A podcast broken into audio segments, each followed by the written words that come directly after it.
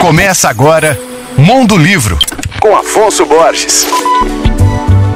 Alô, ouvintes leitores da Alvorada FM. Hoje eu vou falar sobre um livro que eu conheci através da minha querida amiga historiadora Lilia Schwartz, que fez um post indicando ele no seu Instagram. Eu me refiro ao livro Estranhos a Nós Mesmos, dois pontos Histórias de Mentes Instáveis, obra de estreia da jornalista norte-americana Raquel Aviv. Ela, que é repórter do jornal New Yorker, relata com sensibilidade e empatia a trajetória de quatro pessoas que se depararam com os limites da psiquiatria para explicar quem elas são. Há um médico que se encontra dividido entre o diagnóstico de seu quadro depressivo uma Brahmani com esquizofrenia que decide seguir uma vida espiritual. Uma mulher negra e encarcerada que luta pelo perdão dos filhos após se recuperar de uma psicose. E uma jovem que, depois de uma década se tratando de uma bipolaridade, decide parar de tomar os remédios. A autora Raquel também conta sobre a sua própria experiência vivendo em uma ala hospitalar depois de ser diagnosticada com anorexia.